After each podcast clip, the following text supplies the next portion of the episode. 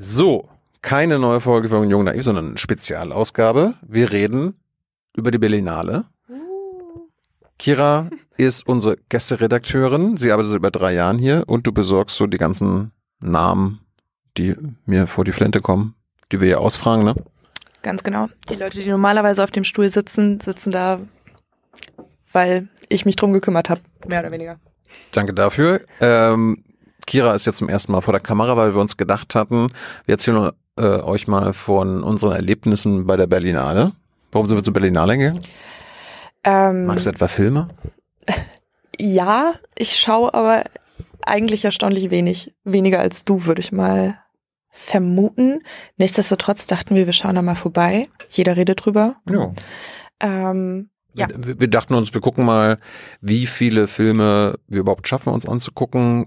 Mich haben jetzt eher so die Wettbewerbsfilme interessiert. Es gibt, es laufen ja neben den Filmen, die quasi um den Preis, den großen Preis der Berlinale, den Goldenen Bären konkurrieren, noch viele andere Filme, gibt ja noch viele so Doku-Reihen, Spezialsachen und so weiter und so fort. Ganz viele Nebenkategorien. Die Sortierung ist auch immer ein bisschen verwirrend. Ja. Ich glaube, da steigt niemand ganz durch. Ähm, ja, Und äh, es ändert sich auch jedes im, Jahr. im Grunde werden dort tausend Filme in zwei Wochen gezeigt. Wir haben, wie viel haben wir jetzt geschafft? Ich habe nur zwei geschafft aus dem Wettbewerb. Wie viel hast du geschafft? Aus dem Wettbewerb habe ich vier geschafft. Okay. Nee, drei. So verwirrend sind nämlich die Kategorien. Drei. Ja.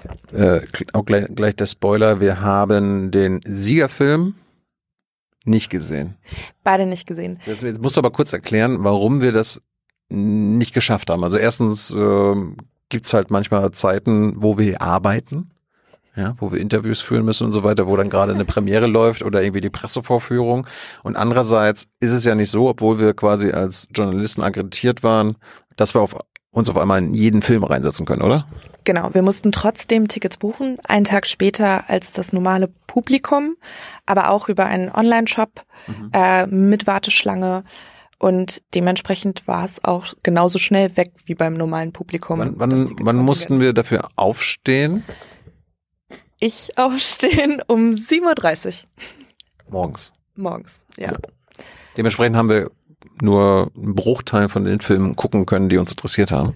Journalisten sind aber manchmal fleißiger, als man denkt. Es sind so viele Leute um 37 aufgestanden, dass halt ganz oft die Tickets weg waren, Ja. bevor wir zuschlagen konnten. Dementsprechend haben wir eine sehr random Auswahl von Filmen. Genau. Und äh, wir sind ja keine Filmkritiker oder Kritikerinnen. Wir, das ist nicht unser Hauptjob. Wir haben einfach nur gedacht, okay, wir sind eine politische Sendung. Und die Berlinale hat ja auch immer, immer wieder einen politischen Anspruch. Ich meine, die Berlinale ging schon im Vorfeld in der Presse rum, weil erst AfD-Politiker aus Berlin eingeladen wurden. Dann Indirekt eingeladen, muss man sagen. Es gab ein Ticketkontingent für Bundestagsabgeordnete Mhm. und da haben sich Leute von der AfD äh, ein Ticket gebucht. Also die waren nicht namentlich von der Berlinale eingeladen. aber dann wurden sie trotzdem ausgeladen wieder. Ja, richtig so. Das war vor der Berlinale, jetzt nach der Berlinale gab es auch wieder äh, medialen Shitstorm. Hast du es mitbekommen, wofür? weil bei der bei weil bei der Preisverleihung eines Preises in der Nebenkategorie, ich glaube Dokumentation, äh, der Preis an einen Dokumentarfilm von einem israelischen Filmemacher in Zusammenarbeit mit einem palästinensischen Filmemacher geehrt wurde. Yuval Abraham und Basel Adra, ja. Danke. Ähm, die äh, ihre Zeremonie oder ihre Verleihung dafür genutzt haben, auf die desolate Situation der PalästinenserInnen aufmerksam zu machen. Ja, sie haben sie haben es gewagt, gewagt, einen Waffenstillstand zu fordern im Rahmen des Gazakriegs. Sie haben äh, der Palästinenser hat gefordert, dass es keine Waffen mehr, deutsche Waffen an Israel geben soll. Äh, andere Filmschaffende haben an dem Abend auch äh, Kritik am Gazakrieg geübt, haben den äh, Genozidvorwurf, den Südafrika jetzt gerade am Den, äh, Den Haager Internationalen Strafgerichtshof verhandeln lässt, äh, vorgetragen. Auch von Apartheid war die Rede. Ähm, man muss auch, man muss auch sagen, niemand hatte den 7. Oktober und den, das Hamas-Massaker erwähnt. Trotzdem würde ich jetzt sagen, dass eine Kritik am Gazakrieg, ähm, keine Waffen mehr, keine Waffenlieferung mehr zu fordern und einen Waffenstillstand zu fordern, von all diesen Menschen äh, legitime Meinungsäußerungen sind, die nichts mit Antisemitismus zu tun haben. Und Hat ja noch weniger mit äh, den PalästinenserInnen zu tun, als ich am Anfang gesagt habe. Es ging ja, ja nicht mal um die desolate Situation der PalästinenserInnen sondern um die Gesamtsituation, wenn ich dich jetzt richtig verstehe. Na gut, es, es ging um Gazakrieg, es ja, ging aber auch um den Apartheidsvorwurf, den viele auch NGOs in Israel äh, machen, in der Westbank. Aber das sind nicht alles äh, faktische Sachen, über die man reden kann und die nicht unterdrückt werden sollten in einer freiheitlichen, demokratischen Gesellschaft.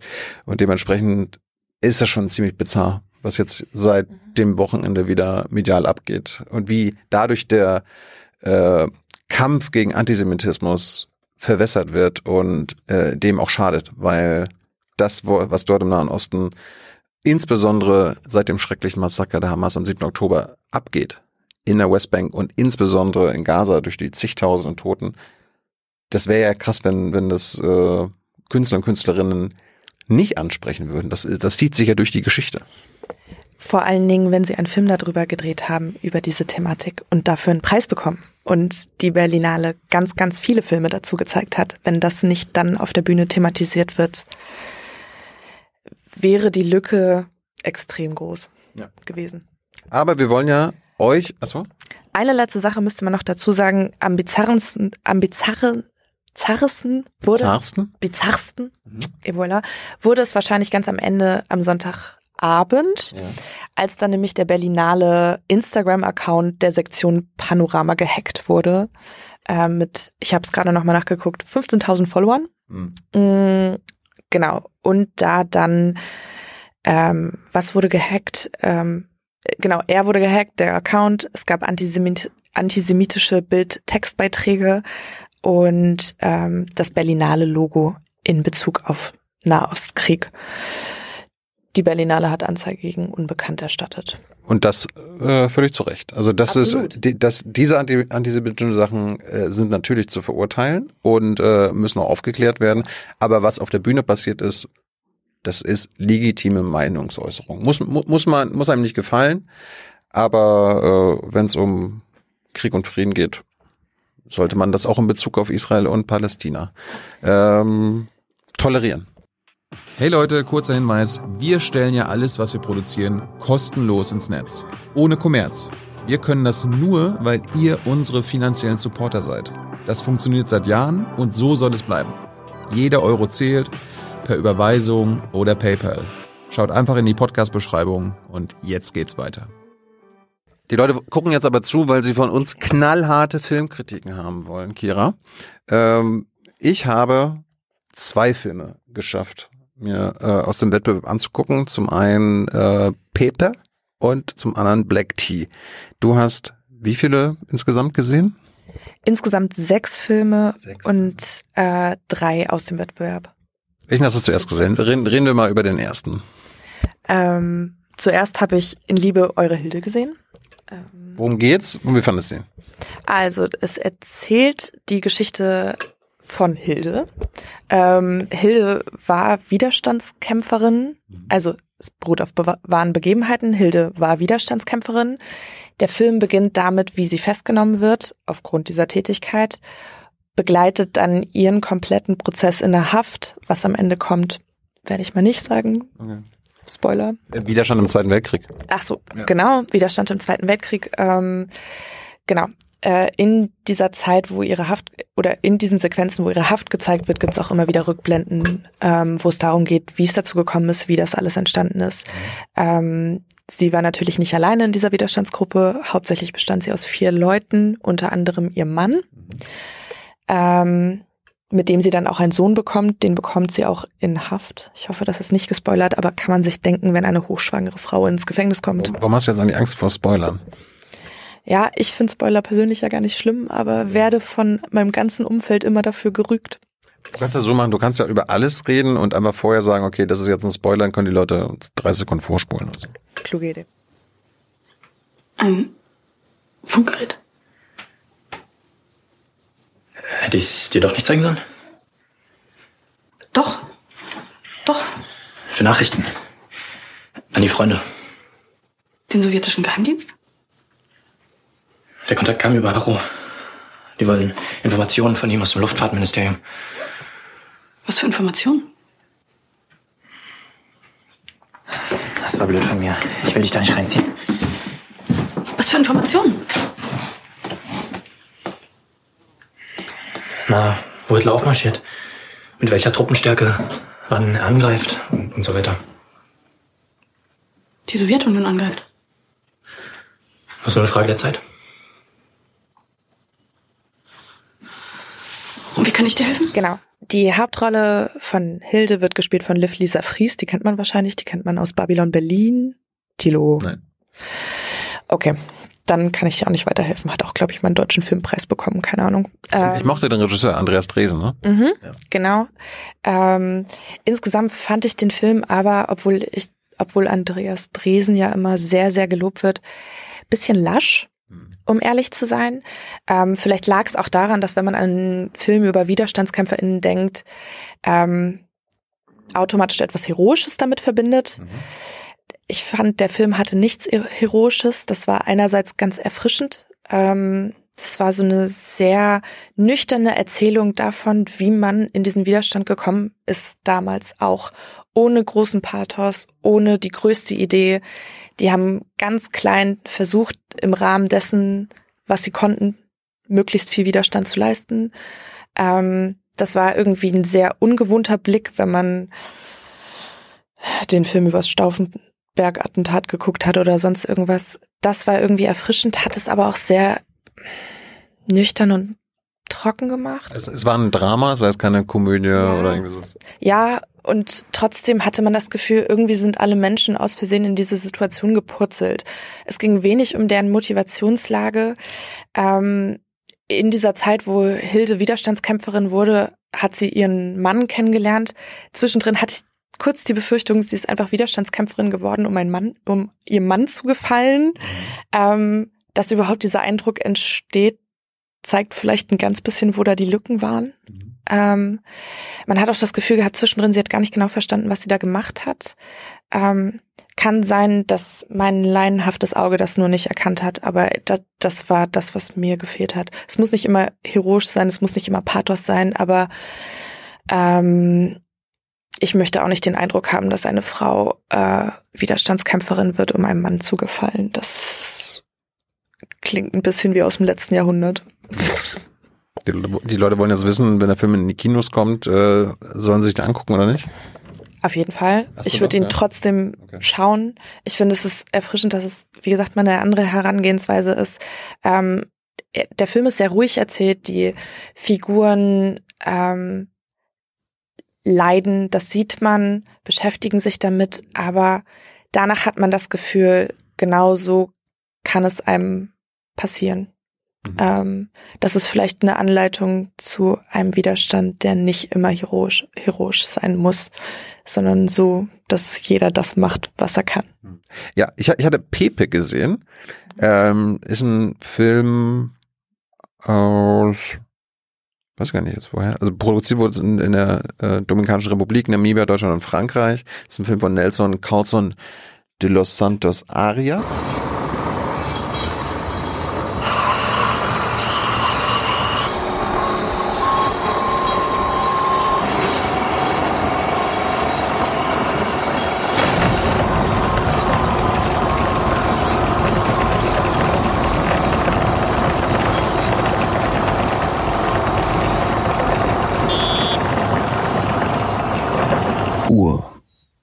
Goed.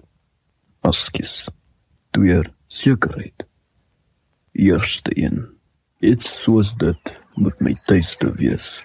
Net Afrika has 'n naam. Tweede een, ek is dood. Soms sal in dieselfde beeld in my kop, maar in watter kop? Waar is my antenne ore? Hoe ken ek hierdie woorde? Hoe weet ek wat 'n woord is? Maar bovenal, wat het ek gedoen om dood te wees? Äh, und Pepe ist ein Flusspferd. Ein Nilpferd. Das äh, verstorben ist, beziehungsweise getötet worden ist. Und der Film handelt aus Sicht des getöteten Nilpferdes. Äh, das hat quasi retroperspektiv sein Leben nacherzählt. Äh, ist sehr, ja, Arthouse-mäßig gewesen mit langen, äh, wirren äh, Einstellungen und verschiedenen Perspektiven aus, äh, aus Westafrika, wo es anfangs gelebt hat, wie es dann von Pablo Escobars Leuten nach Kolumbien verfrachtet worden ist, wie es dort angekommen ist und wie es dann dort mit anderen Nilpferden gelebt hat. Und Pepe, so wurde es quasi von den kolumbianischen Medien damals getauft, weil irgendwann ist es aufgetaucht und hat irgendeinen äh, Bauern oder Angler an Anführungsstrichen angegriffen und dann wurde Jagd gemacht auf dieses Nilpferd. Ähm, das siehst du halt immer wieder.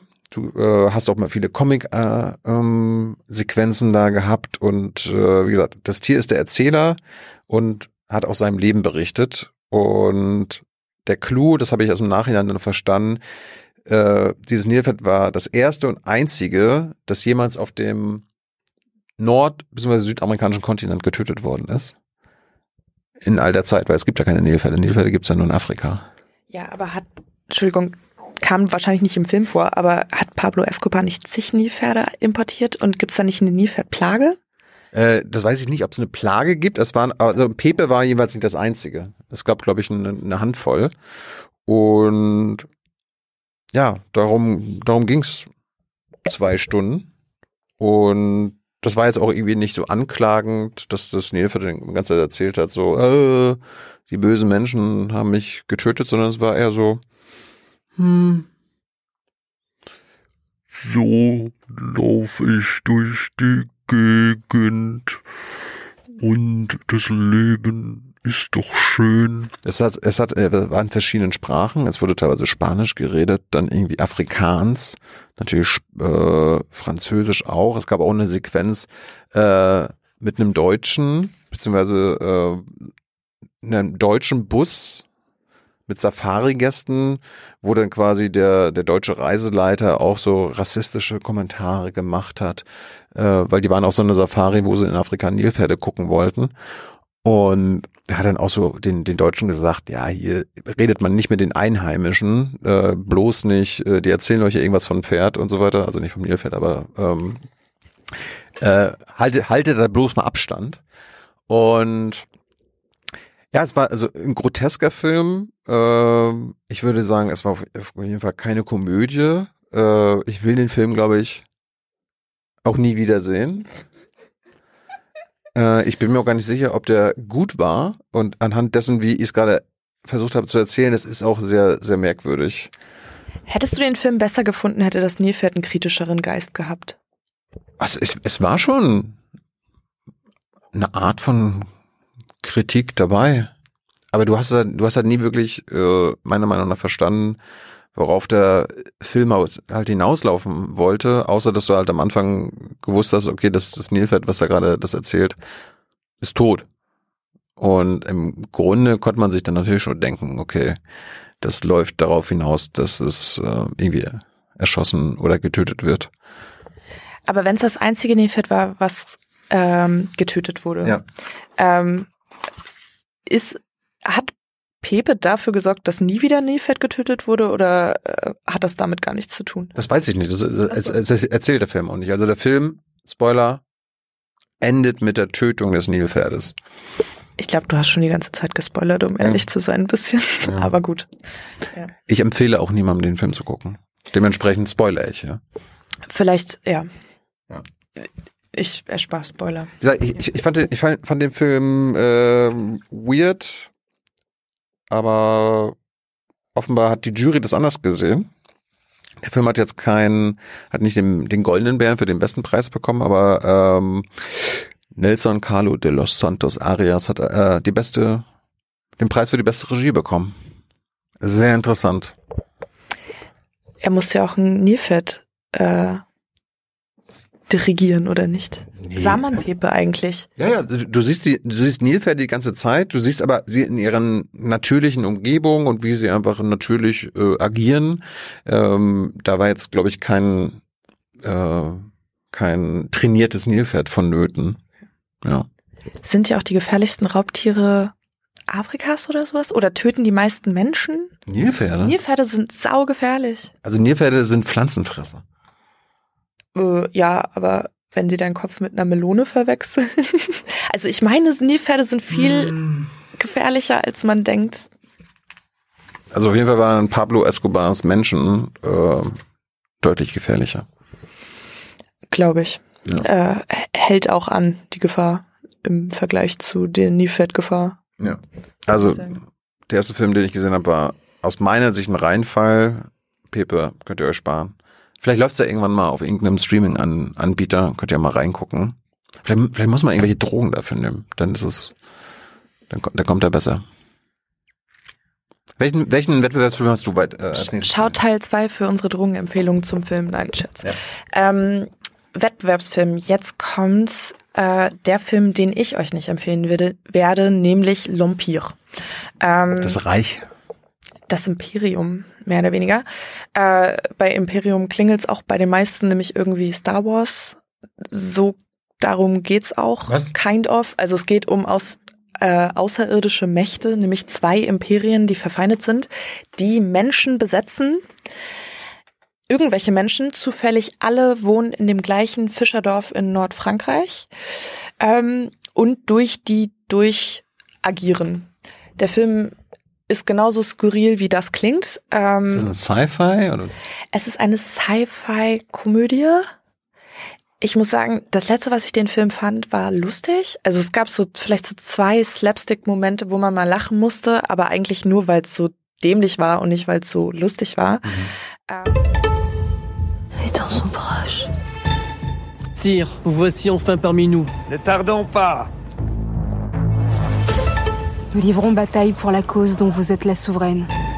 Ici, sur la Terre.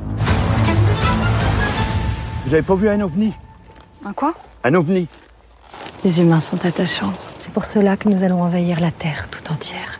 es hat irgendwie nichts wirklich Sinn ergeben. Es ist einer von diesen Filmen, wo man denkt, okay, die ersten zehn Minuten hätten gereicht, die letzten zehn Minuten hätten gereicht. Die Story da drin hat überhaupt keinen Sinn ergeben, denn jetzt, Spoiler, am Ende greifen sie sich die Imperien an. Das hätten sie auch schon nach zehn Minuten tun können. Sie machen es irgendwie nicht. Man checkt aber auch nicht, warum nicht. Die hühnern so umeinander rum. Es, hat, es ergibt aber überhaupt keinen Sinn. Und am Ende greifen sie sich an und dann zack, bum, bang, großer Kampf am Ende und das war's. Und warum die sich jetzt angreifen, warum sie sich vorher nicht angegriffen haben, checkt man irgendwie nicht.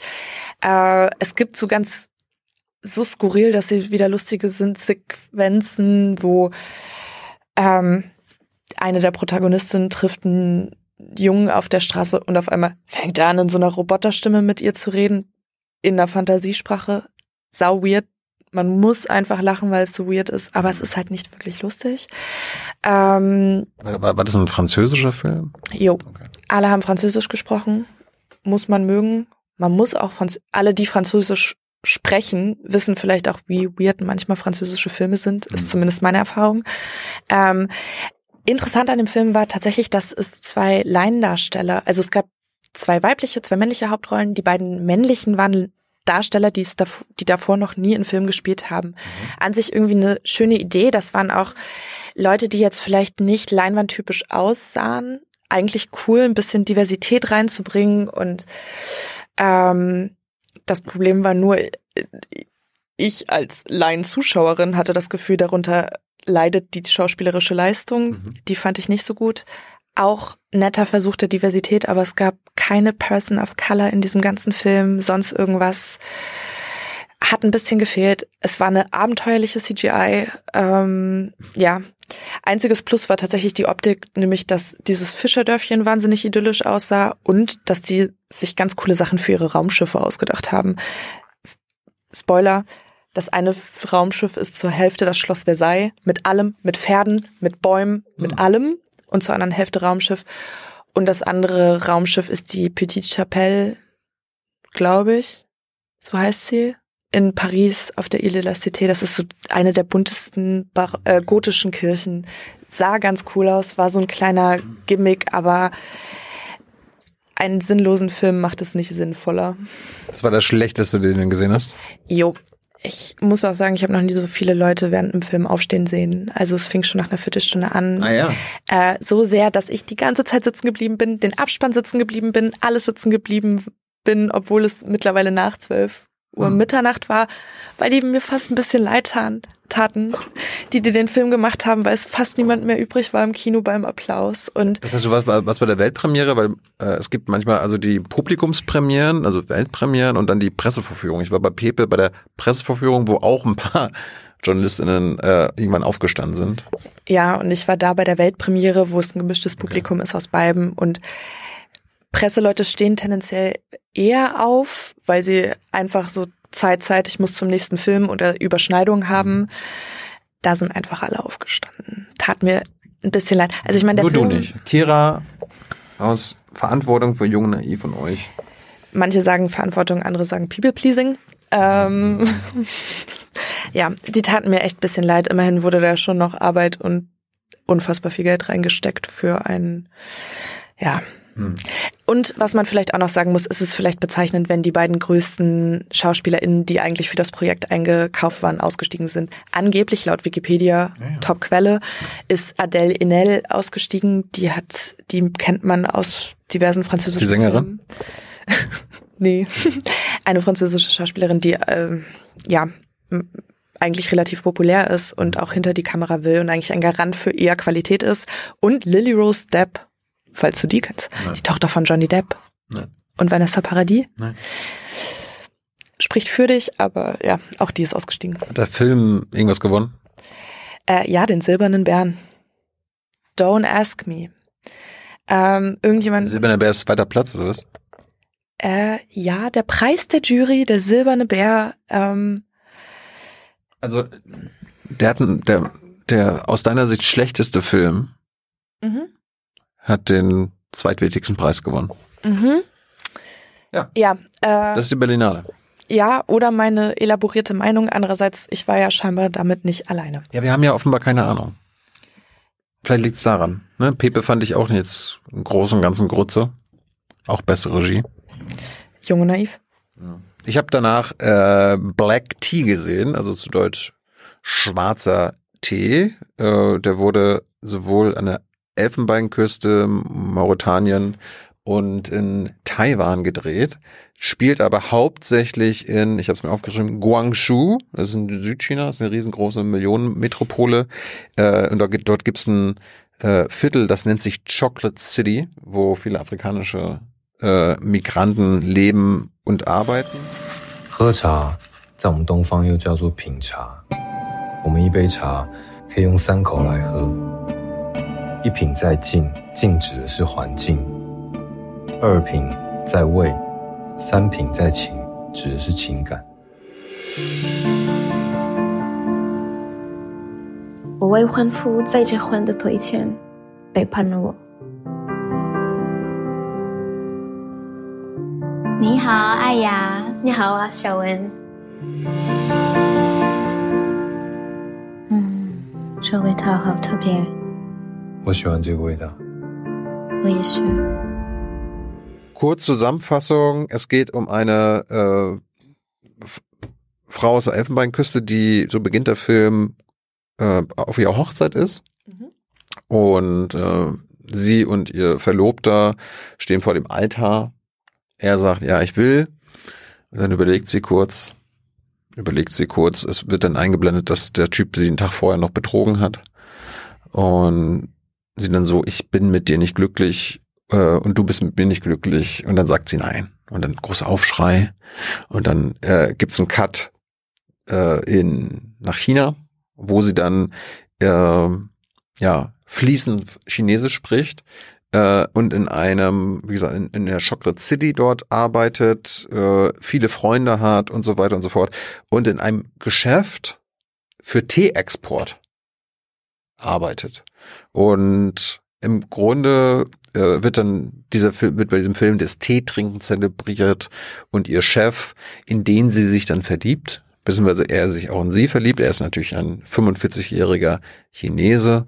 Ähm, die verlieben sich dann dabei, wie er ihr das, die Kunst des Teemachens und Tee äh, äh, Verfeinerns in, äh, ja, beibringt und wie man das von einem Ding zum anderen kippt und dann wie lange man das ziehen lässt und wann man das am besten trinkt und wie man das trinkt und dass man ähm, aus so einem, ne, also ich, ich trinke ja gerne Tee aus großen Behältern, dass man das aus so einem kleinen Behältern trinkt und man nur drei Schlücke nehmen sollte. Und der erste Schluck ist äh, zum Genuss, der zweite ist zum Dank an den, der den Tee gemacht hat und der dritte ist dann quasi äh, das Genießen dieser äh, dieses Tees und ja, der Film will irgendwie wollte irgendwie romantischer sein, als er am Ende ist. Ähm, der, es dreht sich im Großen und Ganzen auch um dieses äh, Pärchen, also der, der, der 45-Jährige, der sich in sie verliebt und in ihre ganzen Sessions. Trotzdem hat er noch ein paar andere Handlungsstränge, weil der Typ hat dann auch Kinder, die mit, dir, mit ihrem Laden arbeiten. Keiner weiß von deren Affäre oder Beziehung und dann kommt das natürlich raus und dann durch den auch äh, vorher schon Rassismus in der chinesischen Gesellschaft ist das natürlich so, wow, wow, wow, wow. Gleichzeitig kommt dann raus, dass der Vater auch nochmal ähm, mit einer anderen schwarzen Frau, offenbar auch aus der Elfenbeinküste, noch ein, noch ein Kind hatte, das äh, in Afrika lebt. Dann ist irgendwann komisch, ob er während der Zeit mit äh, Aya, also der Hauptdarstellerin, nach Afrika reist oder früher mal gereist und hat sein Kind gesucht. Ähm, gleichzeitig gibt's dann auch noch, weil das ja an so einer, äh, wie gesagt, in dieser Chocolate City äh, Einkaufsmeile passiert, gibt's dann auch noch andere Läden, die dann auch irgendwie nochmal ein Problem haben. Und dann gibt's auch mit so Handlungsstränge, wo dann diese Verkäuferin von Reisekoffern irgendwie von ihren Eltern irgendwie auf irgendeinem Jahrmarkt angeboten wird und einen Ehemann sucht. Und das zerfasert alles so ein bisschen. Und ich finde den, den Erzählstil ziemlich einschläfernd. Und diese ganze Liebesgeschichte zwischen den beiden mehr ändert auch so ein bisschen drumherum und am Ende endet es damit, dass sie ihn verlässt und wieder dafür sorgt, dass sie, dass er mit seiner alten Frau zusammenkommt.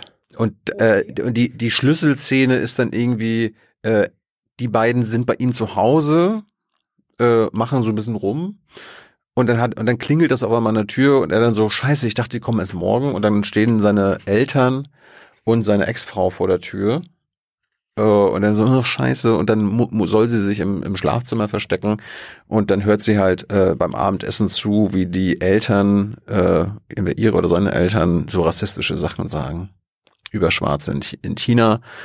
Und dann bekommt aber die Ex-Frau von ihm mit, dass sie da ist, weil sie sich dann so äh, irgendwie laut gehen lässt in der Wohnung, aber alle anderen bekommen das nicht mehr. Dann geht sie hin und dann machen die beiden rum. Hä? Ja, ja. Und du denkst so, hä? Alles klar? Und dann ist der Film auch schon vorbei.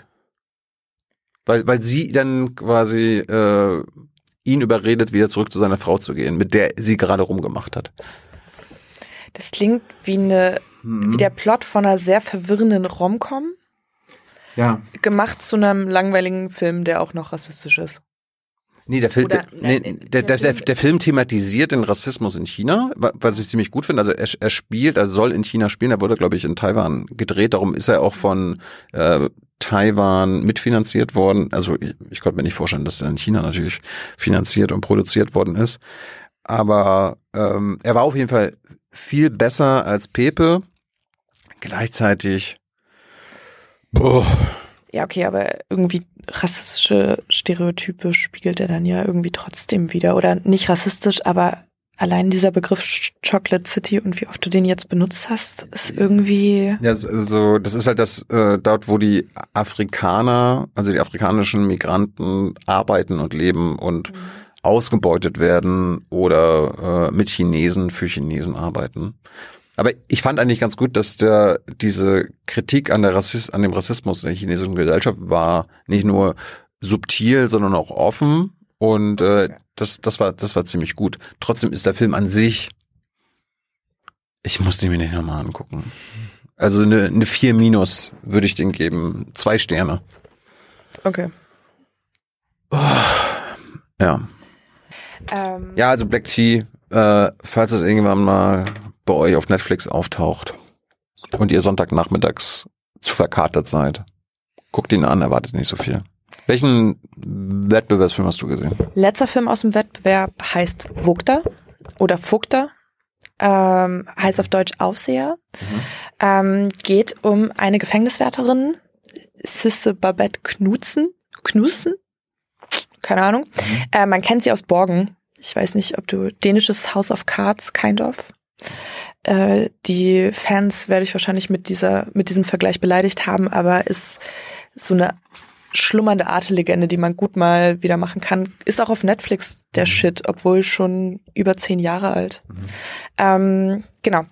Sie spielt da mit, äh, spielt eine Gefängniswärterin, die ähm, mitbekommt, wie ein Insasse eingeliefert wird in einen anderen Trakt, der ganz viel mit ihr auslöst, ähm, bei ihr auslöst, so sehr, dass sie sich in diesen Trakt, wo dieser Gefangene ähm, interniert ist, verlegen lässt.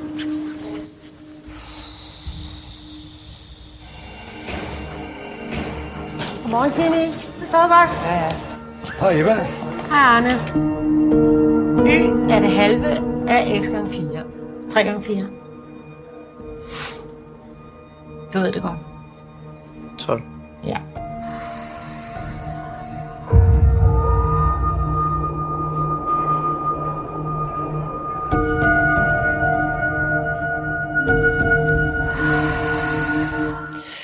Und der englische Titel vom Film ist Sons. Kann man sich vielleicht denken, in welche Richtung das Söhne? geht? Söhne, Ja. genau. Ähm, Ja, erklärst du uns, welche Richtung es ging? ja, Spoiler. Ähm, der Sohn in dem Trakt ist nicht ihr Sohn, hat aber ihren Sohn im Knast umgebracht. Kommt auch relativ schnell raus, ist nicht der härteste Oh. äh, Spoiler. Genau. Und sie beginnt so einen kleinen Rachefeldzug. Nachvollziehbarerweise lässt sich in diesen Trakt verlegen, beginnt so ein Rache, Rachefeldzug. Es hat sowas bisschen fabelhafte Amelie-mäßiges zwischendrin, weil sie ihm dann so ins Mittagessen spuckt und die Klappe wieder drauf macht. Solche Sachen.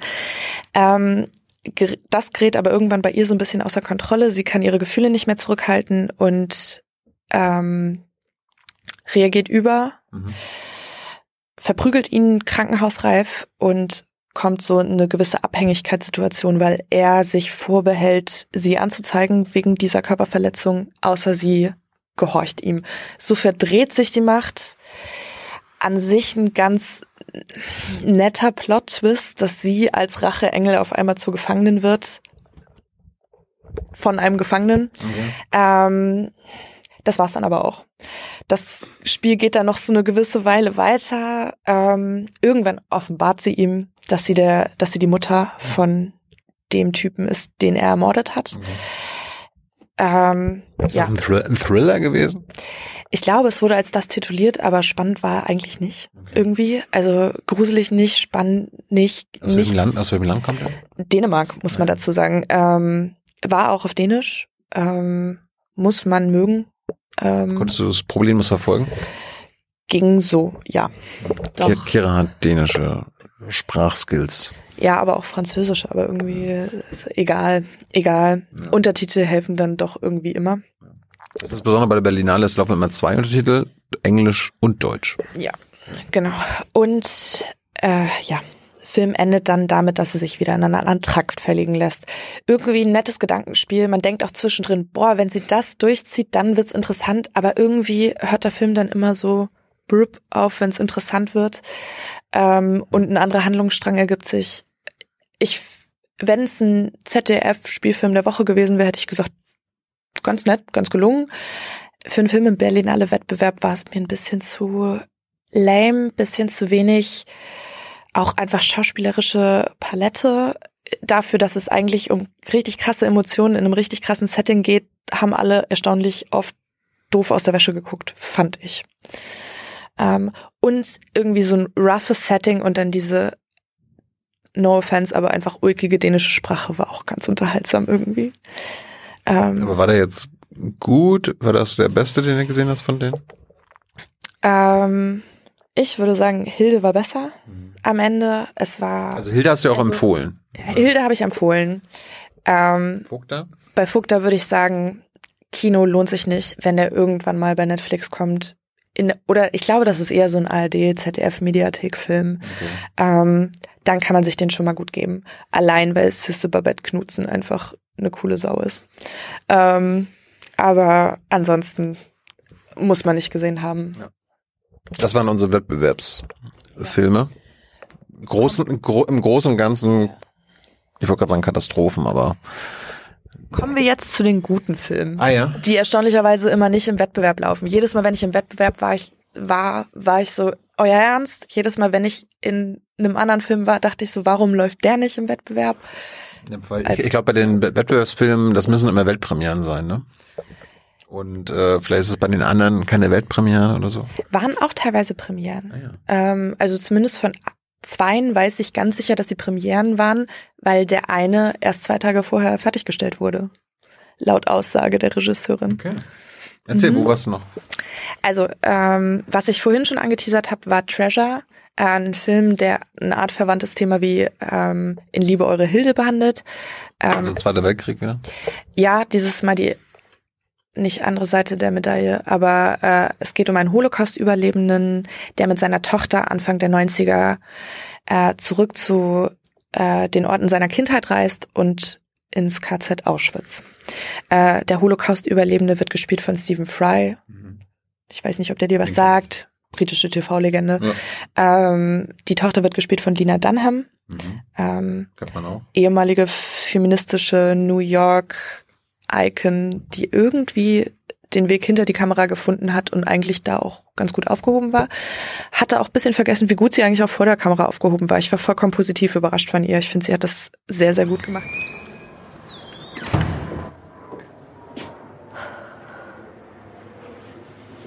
Did you see where he went? Yes, the papier room. No, thank you.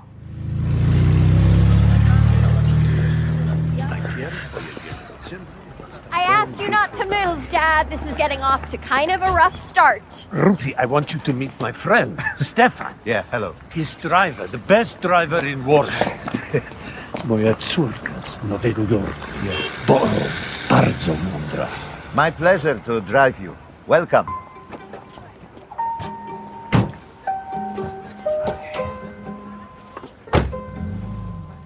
Es ist ein sehr bewegender Film, der aber nicht mit Emotionen spielt, finde ich. Also das sehr rührend und fast ein bisschen kitschig zu machen, liegt nahe. Ich finde, die, den Bogen haben sie sehr, sehr gut bekommen.